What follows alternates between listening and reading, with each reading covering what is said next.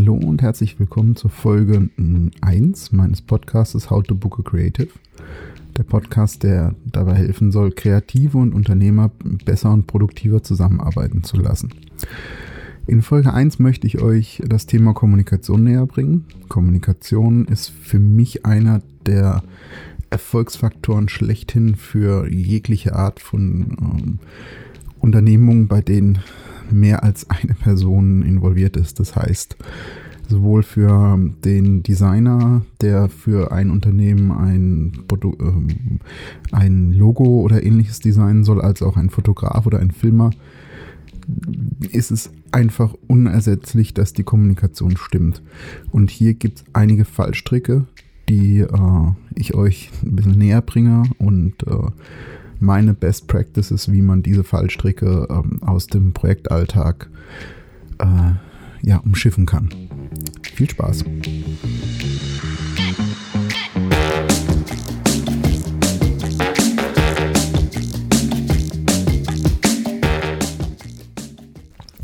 So, hallo und herzlich willkommen. In der Folge 1 geht es, wie schon angekündigt, um Kommunikation. Ähm, ich möchte anfangen erst einmal äh, mit dem Thema, was ist eigentlich Kommunikation? Jetzt klicken wir uns kurz auf Wikipedia rein. Und äh, dort ist eigentlich ganz klar geschrieben, Kommunikation ist der Austausch oder die Übertragung von Informationen, die auf verschiedene Arten, verbal, nonverbal oder verschiedene Wege sprechen oder schreiben stattfinden kann. Ja, denkt ihr, das äh, kenne ich? Einmal klar, verbal, ich kann ähm, äh, mit dir reden, der du da gegenüber bist, kann in Dialog treten oder auch in einen Monolog, wie jetzt hier beim Podcast. Ähm, ich kann dir aber auch eine E-Mail schreiben oder meine, ähm, meine Homepage ist auch eine Form der Kommunikation äh, verbaler Natur. Aber ganz entscheidend ist eben die nonverbale Komponente, die man häufig außer Acht lässt und die aber einen ganz immensen Einfluss auf das, ähm, Gemein, das, das Verständnis und auch den Erfolg von Kommunikation hat. Kurz mal überlegt, was kennt ihr denn für Probleme in der Kommunikation? Mir äh, sind da so ein paar Sachen eingefallen. Ähm, dass es ähm, häufig zu Missverständnissen in der Kommunikation kommt. Äh, ich sage hier auf der einen Seite ähm, stille Postprinzip, das heißt, äh, einer erzählt was, der nächste erzählt es ein bisschen anders und ganz zum Schluss kommt nachher ganz was anderes raus. Kennt man ja als Kinderspiel, ist da ganz lustig, aber in der Zusammenarbeit, äh, um nachher produktiv was zu erreichen, ist es nicht unbedingt von Vorteil. Dann ähm, ist für mich ein ganz, ganz schwieriges Thema dass in der schriftlichen Kommunikation einfach die nonverbale Kommunikation ziemlich auf der Strecke bleibt. Wer kennt es nicht? Man kriegt eine E-Mail äh, oder eine Nachricht, wo drin steht, toll gemacht. Je nachdem, wie man jetzt drauf ist, da denkt man sich, ja, klasse, super, toll gemacht. Oder man denkt sich, Mensch, der will mich jetzt veräppeln, ähm, das meint er ironisch. Und das ist so eine Schwierigkeit, gerade in der schriftlichen Kommunikation, die ganz, ganz häufig zu Konflikten und Problemen führen kann. Ja, dann ist nochmal ein ganz, ganz wichtiges Thema zwischen den Zeilen zu lesen. Ähm, auch hier äh, in der verbalen Kommunikation äh, sagt einer etwas, aber er meint vielleicht ganz was anderes oder er möchte eigentlich ganz was anderes damit erreichen. Ähm, ja, das sind so, so Sachen, die mir persönlich ähm, prinzipiell mal aufgefallen sind und ganz konkret, das fängt schon damit an, wenn irgendwer einen Kreativen anfragt, dann kann es schon zu Missverständnissen kommen. Äh, ich möchte jetzt nochmal kurz auf die Theorien der Kommunikation eingehen, nicht zu viel, weil ähm, das ist dann doch sehr, sehr theoretisch. Wer möchte, kann sich dann später noch einlesen. Ich packe nochmal Links zu Wikipedia in die Shownotes und auch ein, zwei Literaturempfehlungen, die ganz interessant sind, wenn man sich mit dem Thema Kommunikation in Tiefe beschäftigen möchte. Okay, ähm, wenn es um Kommunikation geht, ist einer, den man äh, relativ schnell äh, finden wird, wenn man danach googelt, äh, Paul Watzlawick. Ja, Paul Watzlawick war ein Österreicher, der war eigentlich Psychotherapeut und äh, Autor. Und der hat einige Grundlagen der Kommunikation aufgestellt. Und zwei Sachen sind da, finde ich, sehr, sehr wichtig, die man sich immer vor Augen halten sollte. Das eine ist, man kann nicht nicht kommunizieren. Ähm, klingt jetzt im ersten Moment ein bisschen komisch. Äh, natürlich kann ich ja nicht sagen, aber ähm, heißt äh, nicht sagen, nicht, dass ich nicht kommuniziere. Oder sagen wir mal, ein Unternehmer, ihr seid ein Unternehmer und ihr fragt einen Kreativen an und er kriegt einfach keine Antwort drauf. Ihr ist auch eine Form der Kommunikation, die kann da heißen, äh, eigentlich äh, ist mir die Anfrage nicht, nicht wichtig, du bist mir nicht wichtig oder ich habe gerade so viel zu tun, dass ich gar nicht dazu komme. Was jetzt der Anfragende, also der Unternehmer in dem Fall, äh, daraus schließt, ist wieder ein ganz anderes Thema. Das ist auch sehr, sehr abhängig von den von verschiedenen anderen Faktoren, auf die ich später noch kommen werde. Das zweite, was er ähm, gesagt hat oder was, was er geprägt hat, ähm, ist, äh, dass die Kommunikation eigentlich aus mindestens zwei Ebenen besteht. Es sind sogar mehr. Ähm, und das ist einmal die sachliche Ebene und Inhaltsebene und die Beziehungsebene. Ähm, wer möchte, kann auch nochmal googeln. Es gibt dazu ein, äh, das, äh, das Eisbergmodell. Das geht auf Freud zurück, ähm, ist auch, geht in diese Richtung. Ähm, und ich finde das sehr, sehr anschaulich. Im Prinzip ähm, sagt man inhaltlich irgendetwas, wie ich möchte einen äh, Fotos von mir, Business-Porträts, ähm, aber äh, eigentlich kommuniziert man auch noch auf einer Ebene, die weiter unten liegt, ähm, die sozusagen in Beziehungen äh, bestimmen. Weil wenn ich jemanden anfrage, dann habe ich ja schon irgendwie eine, eine Art von Beziehung mit ihm aufgehört. Das heißt, ich habe mir zum Beispiel jetzt beim Fotografen die Bilder angeschaut, die passen für mich, die gefallen mir. Da stelle ich mir vor, der könnte ähm, für mich äh, die passenden Bilder machen. Und äh, deswegen frage ich ihn an. Und äh, ja, das sind diese, die beiden Themen, die der Herr Paul Watzlawick dort äh, eingebracht hat und die sozusagen eine Grundlage für die Kommunikation darstellen. So, ein zweiter Name, den man sehr häufig liest, wenn es um Thema Kommunikation geht, ist ähm, Friedemann Schulz von Thun. Er ist auch Kommunikationspsychologe und er hat diese Theorie von äh, Watzlawick noch ein bisschen äh, weiter aufgebaut, also erweitert, nennen wir es so. Ähm, er sagt, es gibt nicht nur äh, sozusagen die Sachebene, sondern es gibt äh, die Beziehungsebene, sondern es gibt darüber hinaus insgesamt vier Seiten, die eine Nachricht hat.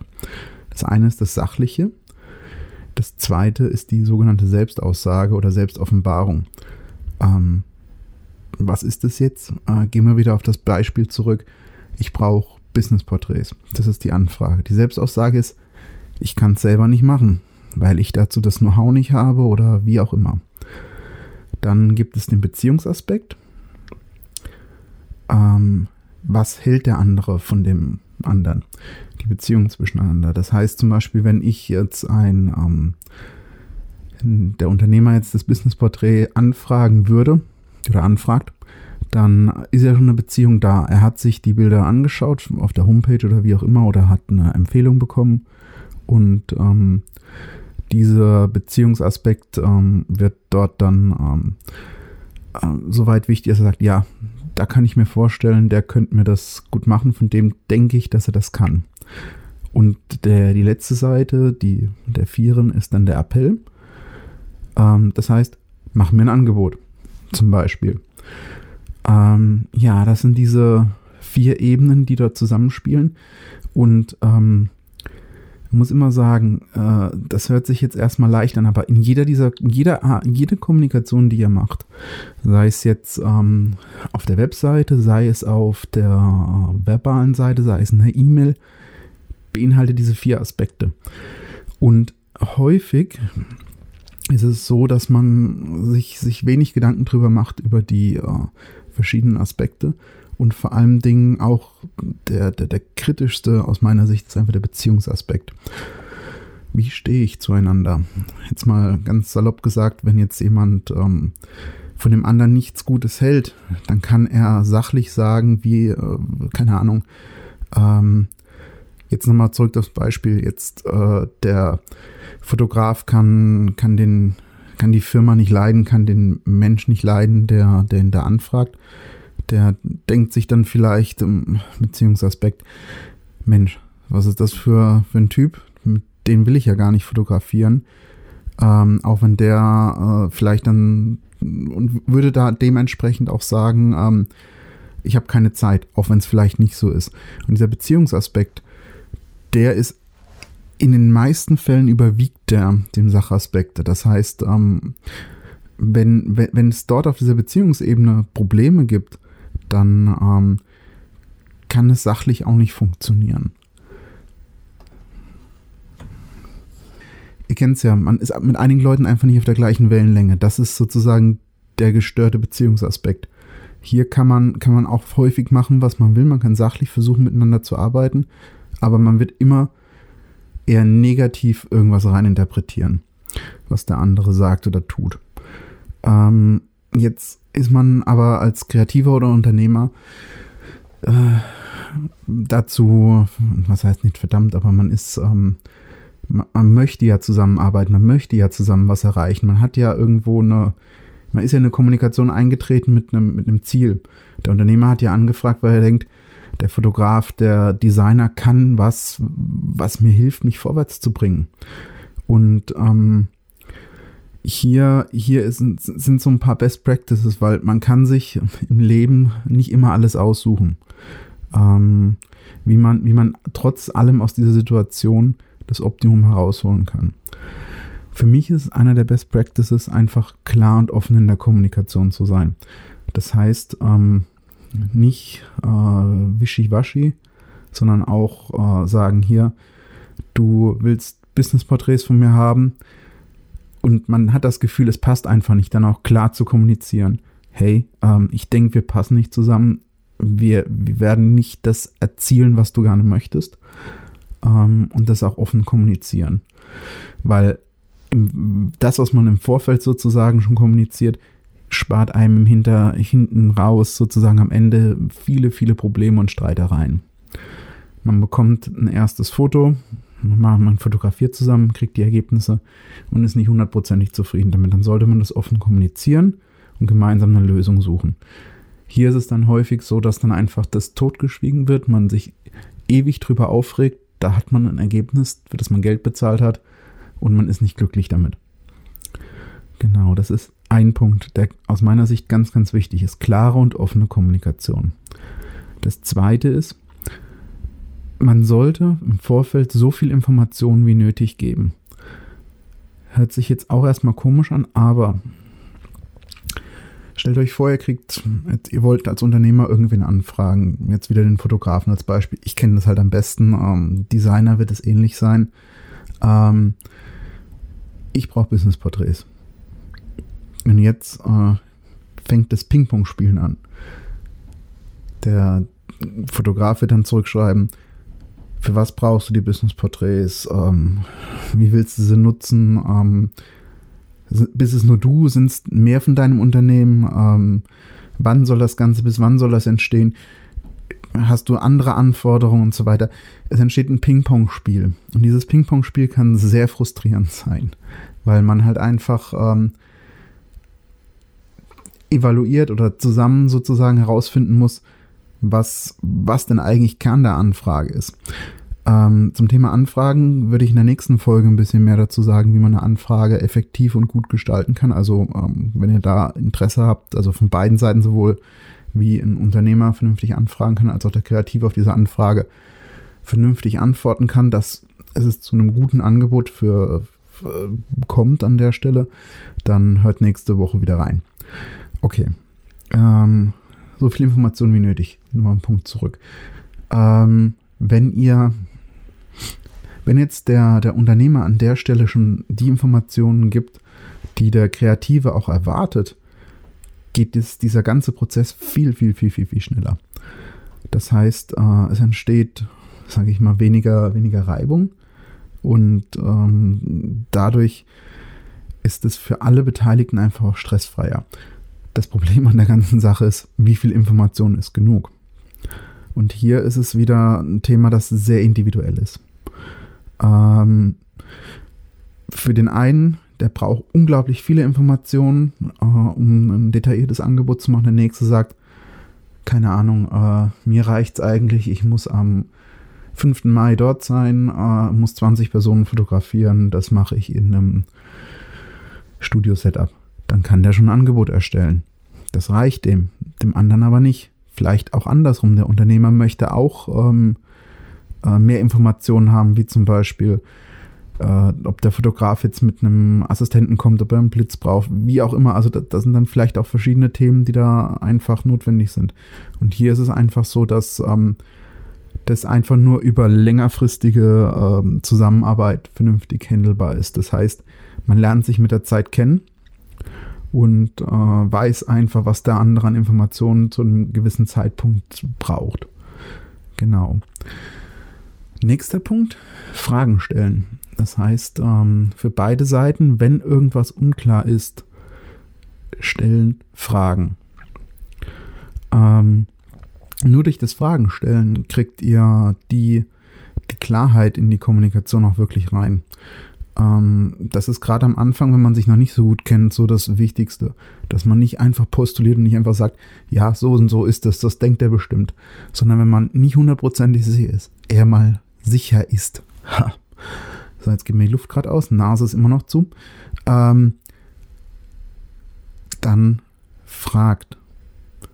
Geht nicht davon aus, dass der andere das und das erwartet, sondern fragt nach und seid dort auch ähm, mit euren Fragen klar.